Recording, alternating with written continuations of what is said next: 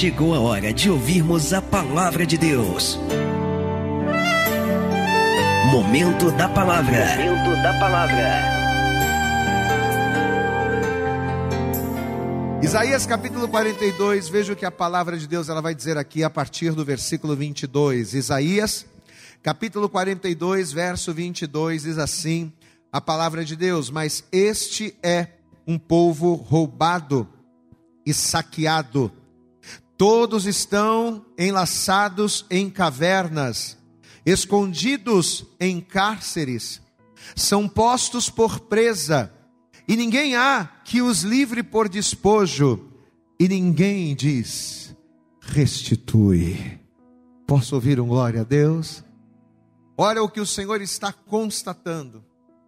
Olha o que o Senhor está dizendo acerca deste povo, acerca do seu povo. Um povo que serve ao Deus vivo e todo-poderoso, um povo que serve ao Deus que é dono do ouro e da prata, um povo que serve a um Deus que é capaz de curar, de libertar, de restaurar, mas é um povo roubado. Como é que pode nós servirmos a um Deus vivo e todo-poderoso? Como é que pode nós servirmos a um Deus que é dono de tudo, a nós servirmos a um Deus que é poderoso para fazer qualquer coisa e ainda assim sermos roubados? É possível. Mas eu posso dizer uma coisa para você também. Nesta noite, Deus ele vai dizer: restitui sobre a sua vida. Tudo aquilo que possa ter sido roubado ao decorrer dos anos, ao longo da caminhada, o Senhor ele é poderoso para nos restituir. Amém? Eu vou ler mais uma vez. Estamos em Isaías 42, verso 22. Mas este é um povo roubado, saqueado. Todos estão enlaçados em cavernas e escondidos em cárceres são postos por presa, e ninguém há que os livre por despojo, e ninguém diz restitui. Levante a tua mão e diga: Eu vou dizer, diga bem alto, eu vou declarar. Restitui, mais alto, diga: Eu vou declarar, restitui, aleluias, amém. Estenda a tua mão aqui para frente, fecha os olhos e vamos orar então. Pai, em nome de Jesus Cristo, eu não tenho dúvidas de que até este momento o Senhor tem falado poderosamente através da ministração, através da oração, através dos louvores, mas nós estamos aqui nesta noite porque além de tudo isso, queremos também ouvir a tua palavra, aquilo que o Senhor preparou para os nossos corações na noite de hoje. Então, em nome de Jesus, que a partir deste momento, que a partir de agora, o Senhor venha jogar por terra todos os impedimentos impedimentos, todas as barreiras, todos os obstáculos, tudo aquilo que tentar atrapalhar, que tentar se, é, se opor à ministração da tua palavra. Que cada pessoa que está aqui nesta noite venha estar com seus ouvidos prontos, abertos para ouvir e entender o recado do Senhor, a fim de que eles possam ter autoridade no mundo espiritual para abrir a sua boca, para profetizar o milagre, para declarar a cura e para dizer: restitui restitui. Diga glória a Deus e aplauda bem forte ao Senhor, igreja. Diga glória a Deus. Você vai viver a restituição do Senhor nesta noite, em nome de Jesus. Amém? Diga assim: Deus quer, diga bem alto: Deus quer que eu viva a restituição. Mas para isso eu tenho que aprender a palavra. Sente, por favor, tome teu assento. E a partir desse momento, procure não conversar, olhe para cá, preste atenção para que você venha entender o recado de Deus. Olha o que a palavra está dizendo aqui nesse texto tão conhecido, amados. Você vê que o texto começa dizendo: Este é um povo roubado e saqueado. Diga comigo, este é, diga com autoridade, vamos lá, este é um povo roubado e saqueado. A gente sabe muito bem que existe um ladrão na face da terra. Como a própria, como a própria palavra diz, um ladrão que ele veio com uma missão única, com uma missão específica. Qual é a missão do ladrão que veio a essa terra? Ele veio para roubar, ele veio para matar e ele veio para destruir. Apesar dele ser chamado de o ladrão, ele não vem apenas para roubar aquilo que temos, ele não vem apenas para saquear aquilo que temos, mas além de nos roubar, além de nos saquear, o propósito é roubar, é matar e é destruir. O próprio Senhor Jesus é quem nos falou isso. No Evangelho de João, no capítulo de número 10, no versículo 10, ele diz: O ladrão vem senão para matar, para roubar e para destruir. Então, por mais que o diabo, preste atenção no pastor, por mais que o diabo ele ofereça coisas agradáveis a você, Por mais que Satanás ele coloque diante dos teus olhos coisas que são atrativas, o diabo não é seu amigo. Amém, amados? O diabo ele não é seu amigo, por mais que de alguma maneira ele consiga se aproximar de você.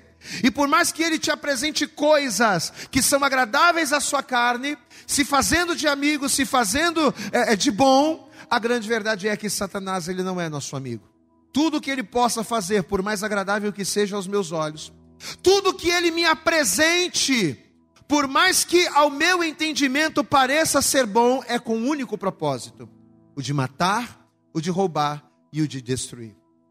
Porém, no Evangelho de Lucas, no capítulo 11, Jesus, ele vai falar de um outro lado, ele vai dizer o seguinte: que quando o valente ele guarda armado a sua casa, quando o valente ele guarda armado aquilo que ele tem, tudo está em segurança. Aquilo que está em seu poder está seguro. Mas Jesus ele diz que sobrevindo um outro mais valente do que ele e vencendo-o, o que, que o mais valente faz? O mais valente tem o poder de tirar a sua armadura em que ele confiava e repartir todos os seus despojos. Glória a Deus, amados. Quem é o valente que guarda armado aquilo que ele possui, aquilo que ele rouba, aquilo que ele tira? É Satanás. Satanás, enquanto ele tem armas, Satanás, enquanto ele consegue armas fornecidas por cada um de nós, ele guarda em segurança aquilo que ele tem, ele guarda em segurança a nossa mente, ele nos leva cativos a ele. Mas uma vez que o mais valente se apresenta, e quem é o mais valente do que o diabo? Quem é aquele que tem o poder e autoridade nos céus e na terra? Esse é Jesus. Sobrevindo o mais valente, ele entra no cativeiro, ele estoura o cativeiro, ele manieta o inimigo, ele tira a armadura, ele reparte os despojos e o nome do Senhor é glorificado. Então, quando Jesus ele falou isso, ele estava querendo dizer que na verdade ele, Jesus, é o mais valente. Diga glória a Deus. Jesus é o mais valente. Jesus é aquele que tem todo o poder de nos curar. Jesus é aquele que tem todo o poder de nos libertar. Jesus é aquele que tem todo o poder de vencer o inimigo que se levanta contra a vida do homem. Jesus é aquele que tem o poder de tirar a armadura, de tirar as armas que o diabo tanto tem, nas armas nas quais ele confia, e Jesus ele é poderoso para nos libertar. Só que um detalhe interessante, quando eu li esse texto que o Espírito Santo me apresentou, é que apesar de Jesus ele ter esse poder de saquear os despojos, de vencer o inimigo, apesar de Jesus ele ter o poder de tirar das mãos do ladrão aquilo que o ladrão rouba, a própria palavra de Deus ela também nos mostra algo que apesar de interessante, é também uma constatação triste. A palavra de Deus nos mostra que apesar de Satanás ser o ladrão que nos rouba, que nos saqueia, que nos engana, que nos oprime, que nos mata, apesar de Satanás ele agir dessa forma, ele não age sozinho. Satanás ele tem um cúmplice que o ajuda a fazer com que o homem seja escravizado. E por incrível que pareça, o cúmplice do diabo somos nós. Eu vou repetir. Tudo que Satanás faz, todo roubo que ele proporciona, toda mentira que ele conta, toda morte que ele proporciona, tudo aquilo, todo o estrago que Satanás ele consegue fazer na vida de uma pessoa, ele não faz sozinho. Ele tem a ajuda de alguém. E quem é que ajuda Satanás a nos roubar? Quem é que ajuda Satanás a, me, a tirar de mim aquilo que eu tenho? Eu mesmo. Muitas das vezes nós, sem percebermos, sem nem desejarmos, inconscientemente, com as nossas escolhas, com as nossas atitudes, temos sido cúmplices do diabo na tarefa de roubar, de saquear, de matar e destruir a nós mesmos. Pastor, e quando é que eu me torno cúmplice do diabo contra a minha própria vida? Quando é, pastor, que eu me torno auxiliar, ajudante de Satanás a me destruir? Quando é que eu me torno o meu próprio sabotador? Eu me torno o meu próprio sabotador quando eu peco. Posso ouvir um glória a Deus? O homem, quando transgride a lei de Deus, o homem, quando transgride a palavra de Deus no momento da transgressão, no momento do pecado, ele se torna o seu próprio sabotador. Abrindo através do seu pecado uma porta fechada para que o inimigo possa entrar e proporcionar aquilo no qual ele veio fazer. Amados, para um Deus puro, para um Deus santo, cuja sua essência é a pureza, é a santidade, para um Deus como esse, os nossos pecados são uma alta ofensa. Os meus pecados para Deus é como um desvio de caráter. Por quê? Porque eu fui formado por Deus, mas na minha vida eu tenho o DNA do Senhor, eu tenho o DNA da santidade. Glória a Deus, amados. Eu tenho em mim a essência de Deus. Só que uma vez que eu peco, eu estou indo contra a essência de Deus que está em mim.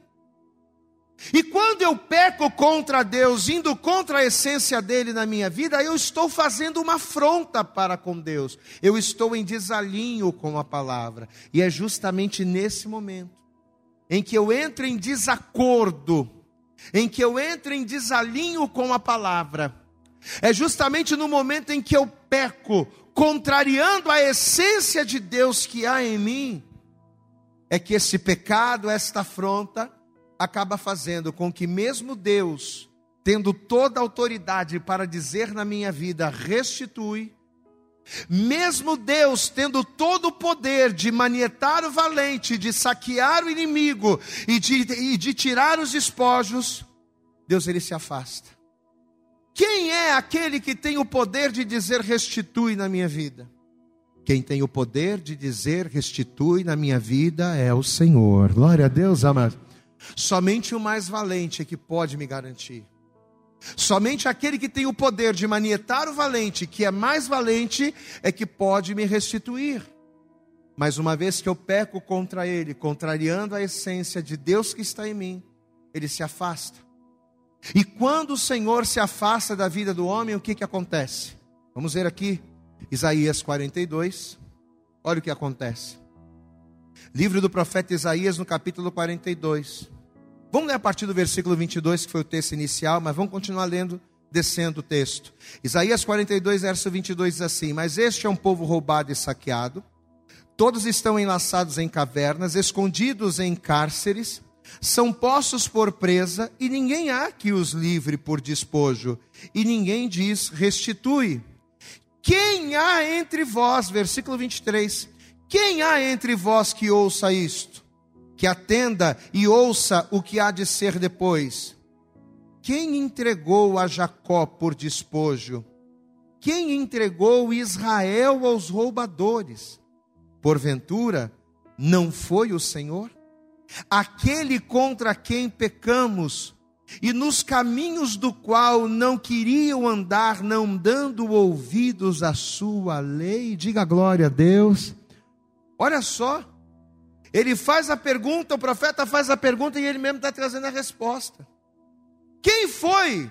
Quem foi que nos entregou por despojo? Foi o Senhor que entregou. E por que que o Senhor entregou? Por causa dos nossos pecados.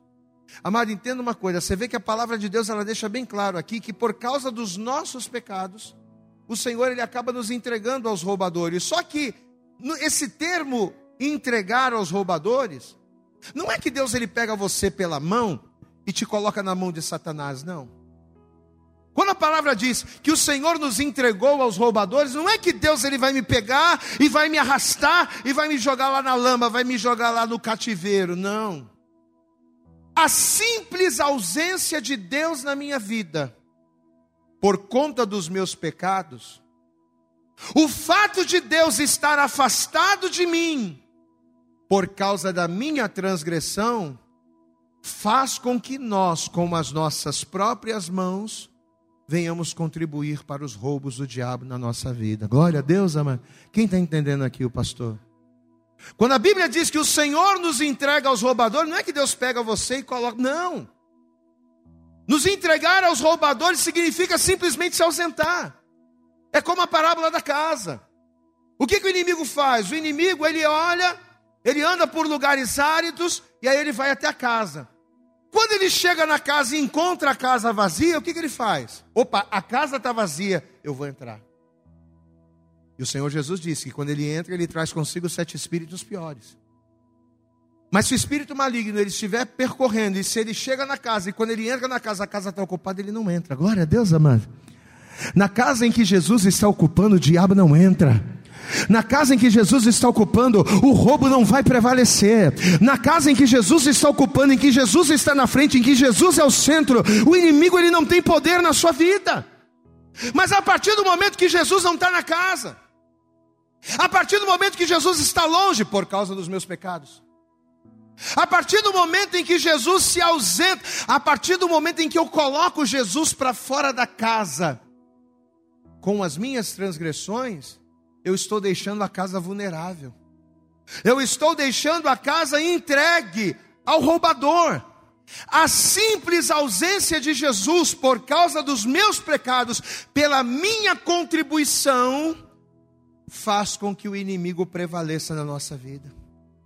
Amados, e quando a pessoa chega nesse ponto, quando ela peca de maneira tão grosseira a ponto do Senhor se afastar, quando ela transgride e desobedece a palavra de Deus de uma maneira tão contundente, a ponto do Senhor se afastar dela, quando a pessoa chega a esse ponto, o único que pode livrá-la e restituí-la é Deus.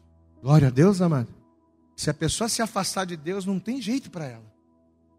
Ah, não, eu não estou caminhando com Deus, eu não estou na igreja, eu não estou firme, mas eu vou levantar a cabeça, eu vou me esforçar, a coisa vai mudar. Não, não vai mudar. Não vai mudar. Porque o único que tem o poder de vencer o valente é o mais valente. Se o mais valente está longe, Satanás vai prevalecer. Quantas e quantas famílias estão destruídas porque se afastaram de Deus e aí a pessoa ela acha que sem Deus ela vai conseguir restaurar, que sem Deus a coisa vai. Ah, mas caminhando na igreja a coisa estava demorando, as coisas não estavam acontecendo. Eu vou fazer do meu jeito, não vai dar certo. Não vai dar certo. Porque se tirando Jesus Cristo não há quem diga restitui. Glória a Deus, amado. Você está entendendo a palavra? O único que pode restituir a vida de uma pessoa roubada, saqueada, o único que pode restaurar a vida daquela pessoa que se sabotou pecando contra Deus, o único que pode restaurar essa pessoa é o Senhor. Mas existe uma condição para isso. Qual é a condição para a restituição de Deus? A pessoa precisa reconhecer o seu erro. Glória a Deus, amado. A pessoa precisa dizer: não, peraí. Eu não posso querer uma vida diferente da que eu vivo, se Deus ele manda eu ser fiel e eu não sou. Como é que eu posso querer um casamento diferente do casamento que eu vivo, se no meu casamento Deus não manda, se no meu casamento Deus não está no centro? Como é que eu posso querer que a minha vida financeira, que a minha vida profissional seja diferente daquilo que eu vivo, se na minha vida financeira e profissional Deus não está à frente? Então a pessoa ela precisa cair em si, peraí, eu estou sendo roubado. Peraí, tem alguma coisa errada. A pessoa precisa cair em si, reconhecer e se voltar para Deus. Se ela não reconhecer, se ela não se voltar, se ela não clamar, ela será um povo roubado e saqueado, mesmo sendo povo de Deus. Olha aqui, meu irmão, mesmo sendo povo de Deus. Quantas e quantas pessoas que, mesmo sendo povo de Deus, por ter um coração duro para a palavra de Deus e para a vontade de Deus. Quantas e quantas pessoas que, mesmo estando na igreja, ouvindo a palavra todo dia, mas por ter um coração duro, por querer fazer a sua vontade, por querer fazer as coisas do seu próprio jeito, quantas e quantas pessoas estão sendo roubadas, saqueadas. Ela acha que Deus está pertinho dela, mas o Senhor já está longe, porque a, desobedi a desobediência afasta e não há quem diga restitui. Quem está entendendo, pastor, aqui, diga glória a Deus. Nem Jesus pode restituir. A Bíblia diz no livro de Juízes, a partir do capítulo 6, que o povo de Israel estava vivendo uma situação deplorável, um pouco bem, bem parecido com o texto que a gente leu. Eles estavam sendo completamente humilhados, eles estavam sendo roubados, eles estavam sendo saqueados, eles estavam sendo envergonhados. Israel estava sendo massacrada pelo inimigo, pelos midianitas. Só que eles estavam sendo tão massacrados, tão pisados, que a única opção, a única alternativa que eles tinham eram se esconder. Lembra do texto que a gente leu em Isaías? Esse povo é um povo roubado. Esse povo é um povo saqueado, é um povo que habita em caverna. Eles tinham casa para morar, mas não podiam morar na própria casa porque não era seguro. A casa não era segura. Eles não tinham uma vida segura. E por quê? Porque faltava Deus. Amados, quando falta Deus na nossa vida, a gente pode ter uma casa maravilhosa, mas a casa não satisfaz. Quando a gente não tem Deus na nossa vida, ou quando a gente desobedece e vive uma vida à parte de Deus, a gente pode ter dinheiro, a gente pode ter casa, a gente pode ter família, mas nada satisfaz. Porque nada pode preencher o espaço que somente Deus preenche. Diga glória a Deus. Amados, esse povo tinha casa, mas eles não podiam morar na casa, porque mesmo lá eles eram roubados. Os midianitas eles vinham e saqueavam tudo do povo de Deus, do povo de Israel. Eles trabalhavam, eles plantavam, mas não podiam colher, não viam o fruto do trabalho. A pessoa que vive longe de Deus é aquela pessoa que trabalha, trabalha, trabalha, trabalha, se esforça, se esforça, se esforça, mas ela não consegue ver o resultado. Ela lança semente na terra, ela planta, ela faz, mas quando ela vai colher, o inimigo vem e rouba tudo. Era assim que o povo de Israel estava vivendo estavam sendo roubados, saqueados, não conseguiam usufruir do resultado do seu trabalho. Porque diz a Bíblia que quando chegava o tempo da colheita, os inimigos vinham e ó, metiam a mão e roubavam tudo. E porventura, quando eles conseguiam colher alguma coisa, eles só colhiam por quê? Porque trabalhavam escondido. A Bíblia diz que eles tinham que malhar trigo no lagar. Você sabe que trigo não se malha no lagar, trigo se malha na eira. Mas justamente para que eles pudessem para que eles pudessem usufruir de alguma coisa, eles iam, pegavam trigo e malhavam no lagar, porque eles estavam ali escondidos para o inimigo não ver. Eles tinham que se esconder. Onde já se viu o povo de Deus se esconder? Glória a Deus, amado. Onde já se viu a gente servir a um Deus vivo, todo-poderoso, e ter que se esconder do inimigo e ter medo. Eu tenho medo disso, eu tenho medo daquilo. Por quê? Porque estavam longe do Senhor. Olha a situação de uma vida sem Deus. Ou olha a situação que uma pessoa que endurece o seu coração para Deus vive. Eles já estavam se adaptando. Você sabe o que significa morar na caverna? Eles tinham casa, mas habitavam em cavernas. Você sabe o que significa morar na caverna? Se adaptar às condições que o inimigo impõe. E era isso que eles estavam fazendo.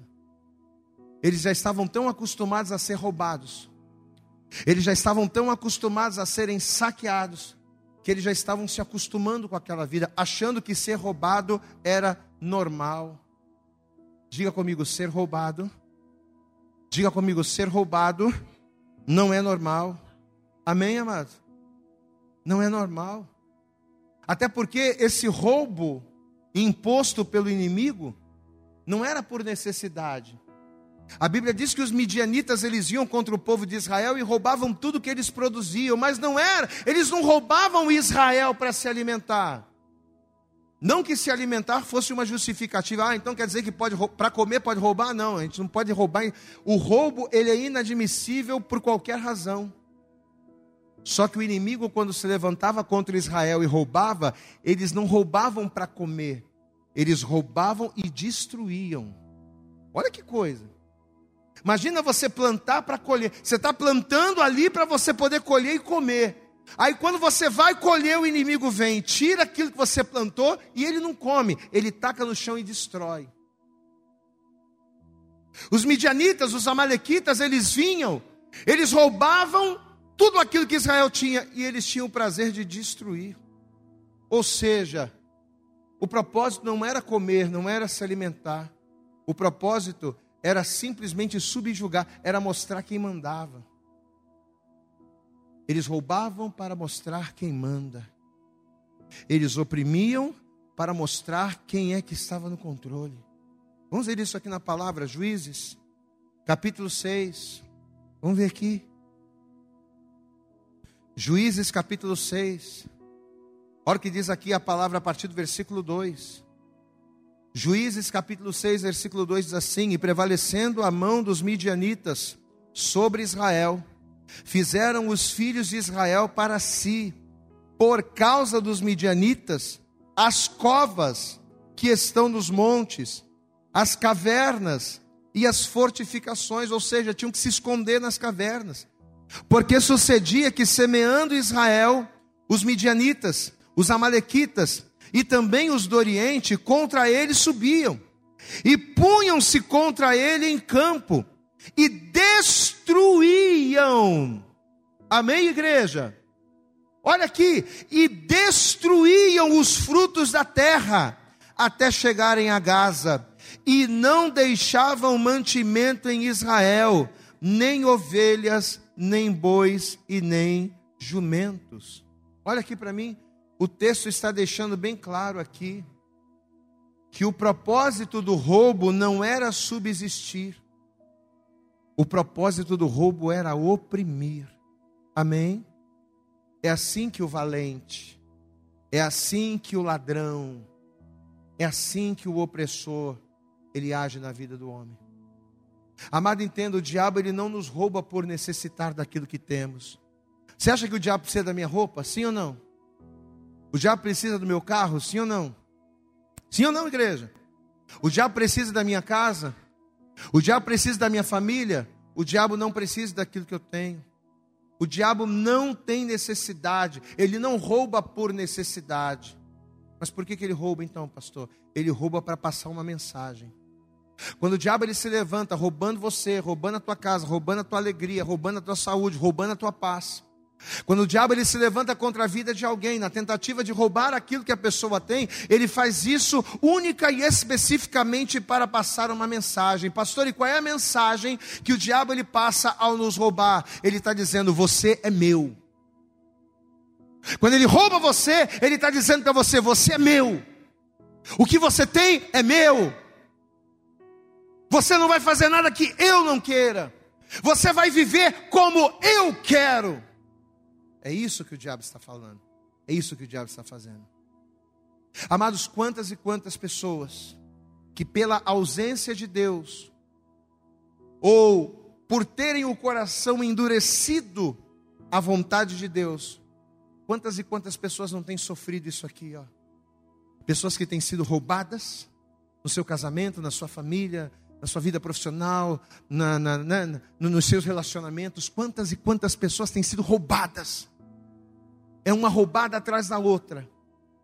É um problema atrás do outro. E a pessoa vence uma situação, acaba uma situação e já entra em outra, em outra, em outra, e é um looping.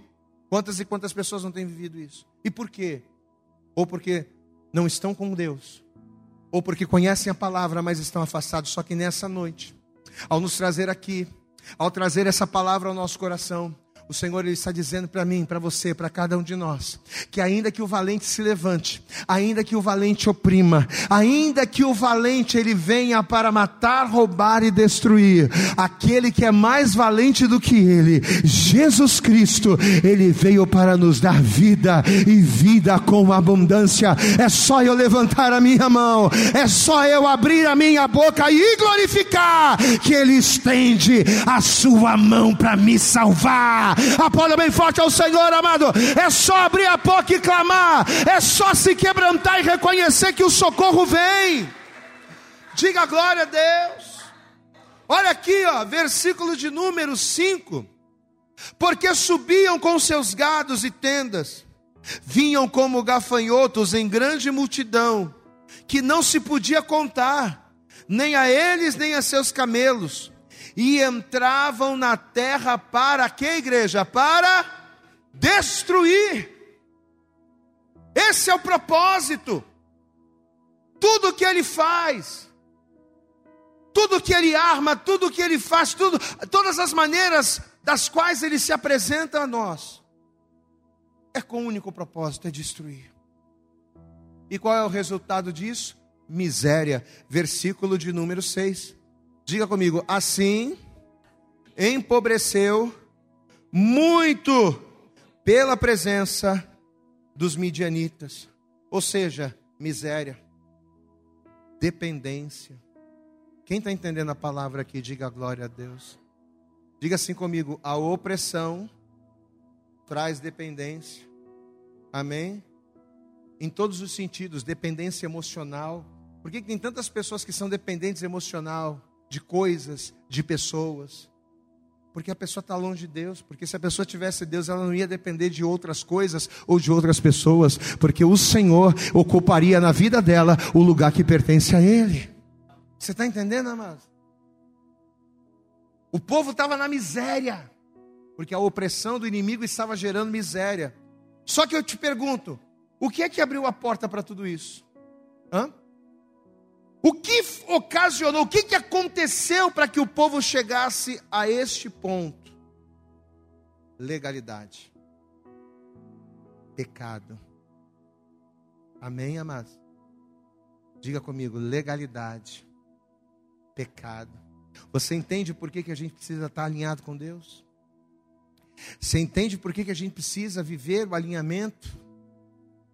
Por que, que 2023 para nós será um tempo de alinhamento? Porque estar alinhado com Deus significa fechar brechas.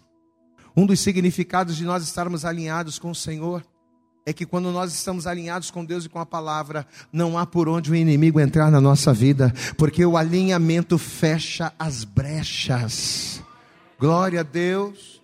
Amém. Por que, que o povo estava desse jeito? Porque tinha brecha, olha aqui, ó, capítulo 6, versículo 1. O que, que diz aí o versículo 1 do capítulo 6? Porém, os filhos de Israel fizeram o que, igreja? Fizeram o que, igreja? O que era mal aos olhos do Senhor. E o Senhor os deu. Olha aí, ó. Lembra do texto que a gente leu lá? E o Senhor os deu na mão dos midianitas por sete anos. Diga glória a Deus. É como a gente falou agora há pouco: por mais que Deus seja poderoso para livrar, para abençoar. Por mais que Jesus seja o mais valente, aquele que diz restitui, amados, meus pecados, os nossos pecados nos afastam de Deus. E é justamente nas, nas nossas escolhas erradas, é justamente nas nossas tomadas de decisão que nos afastam de Deus, é que o inimigo ele prevalece na nossa vida. Não é que Deus entrega mas sou eu que me saboto. Ao pecar, sou eu que me saboto. Amém? Só que o povo de Israel, quando chegou no fundo do poço, quando eles estavam lá embaixo, eles disseram: Não, peraí, não dá para continuar assim. Peraí, não dá para continuar. Não é possível que viver é só isso. É trabalhar para ser roubado é viver se escondendo. Não é possível que isso seja vida. E diz a palavra que ao caírem em si, os filhos de Israel vão clamar ao Senhor. Eu posso ouvir um glória a Deus? Às vezes a gente precisa olhar um pouco ao nosso redor. Às vezes a gente precisa olhar um pouco para a nossa vida. Será que é normal viver determinadas situações que a gente está vivendo? Será que a gente não precisa olhar para nós de uma forma mais minuciosa e ver, peraí, eu preciso fazer a minha parte. Os filhos de Israel vão clamar ao Senhor. E diz a palavra que ao clamarem ao Senhor, você conhece a história, eles vão levantar um homem chamado Gideão e através de Gideão, que malhava o trigo no lagar, Deus vai abençoar, Deus vai capacitar, Deus vai fortalecer, e no lugar da vergonha e da miséria, no lugar do desprezo e da derrota, Deus vai transformar aquela situação. O povo de Israel vai viver em novidade e o nome do Senhor vai ser glorificado. Por intermédio de Gideão, Deus vai vai trazer a restituição. Aleluias! Glória a Deus! Eles vão reconhecer que precisavam de Deus. Peraí, não dá para a gente tentar na nossa força, vamos clamar ao Senhor. E a Bíblia diz aqui, ó, capítulo de número 6, versículo 6: Assim Israel empobreceu muito pela presença dos midianitas. Então os filhos de Israel clamaram ao Senhor. E o que vai fazer a diferença vai ser justamente isso. Eles vão clamar ao Senhor. E ao clamarem ao Senhor, o que Deus vai fazer? Deus vai colocar à frente do povo Gideão. E você sabe qual é o significado do nome Gideão? Aquele que vai à frente do povo. Aquele que Deus levantou para dar vitória, para trazer a restituição. Você sabe qual é o significado do nome Gideão? Guerreiro poderoso, diga a glória a Deus. Lembra do valente? O mais valente, o mais poderoso, o mais tremendo é aquele que passa a estar na tua frente quando você abre a tua boca e reconhece que o Senhor é Deus na sua vida. Oh, meu amado, abre a tua boca nessa noite e começa a glorificar. Abre a tua boca nessa noite e se quebranta na presença de Deus, porque o mais mais valente, o guerreiro poderoso, não Gideão, Jesus Cristo, Ele é quem vai te dar vitória. Aleluias! Mas tem que haver quebrantamento,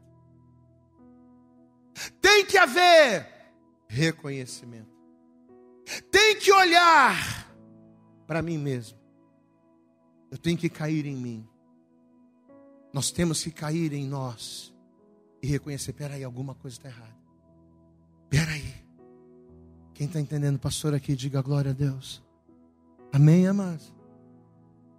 Volto a dizer: às vezes nós somos os nossos próprios sabotadores, quando deixamos de fazer aquilo que é a vontade do Senhor. E uma vez que Ele se afasta, somos entregues aos roubadores. Mas é quando clamamos, é quando nos quebrantamos, é quando nos arrependemos, que a vitória do Senhor ela vem sobre as nossas vidas. O que é que você tem feito? O que é que, como é que você tem vivido a tua vida, a tua intimidade? Quando a gente fala de olhar para si, muitas das vezes não são pecados, mas muitas das vezes a gente está deixando de fazer coisas que, se fizéssemos, iria trazer toda a diferença. Quem está entendendo, pastor, aqui, diga glória a Deus. Às vezes a pessoa não tem pecado, mas ela está deixando de fazer algo, algo fundamental para que a bênção do Senhor se manifeste, algo fundamental para que a bênção do para que a mão do Senhor ela venha sobre ele. E o livramento venha. E a restituição venha. A restituição ela acontece na vida do homem a partir do momento em que ele se quebranta e reconhece a dependência ao Senhor. Glória a Deus, amados. É uma palavra simples. Mas apesar de ser uma palavra simples que Deus está trazendo para nós essa noite, muitas das vezes, talvez até por ser tão simples, a gente acaba negligenciando, a gente acaba deixando. Você crê que nesta noite, como a evangelista Luana falou aqui, né? Como a gente orou aqui, você crê que hoje pode ser o dia da tua cura? Hoje pode ser o dia do teu milagre? Você crê que hoje pode ser o dia da tua virada? Quem crê nisso aqui? Eu creio, amados. Eu creio. Eu creio. Deus ele pode fazer. Mas ele vai fazer se nós nos quebrantarmos para ele. Vamos nos colocar de pé em nome de Jesus e assim que você se colocar de pé, vamos aplaudir bem forte a ele. Amém. Isso. Se coloque de pé. Se coloque de pé, em nome de Jesus. Vamos aplaudir mais, aplauda bem forte ao Senhor. Glória a Deus.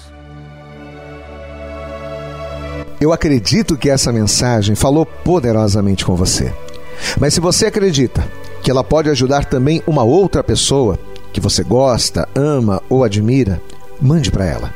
Compartilhe o link ou convide essa pessoa para seguir o nosso podcast. E creia que fazendo isso, ainda que não seja você a ministrar, além de nos ajudar, você estará cumprindo o ID de Deus. Deus abençoe você e até o nosso próximo conteúdo.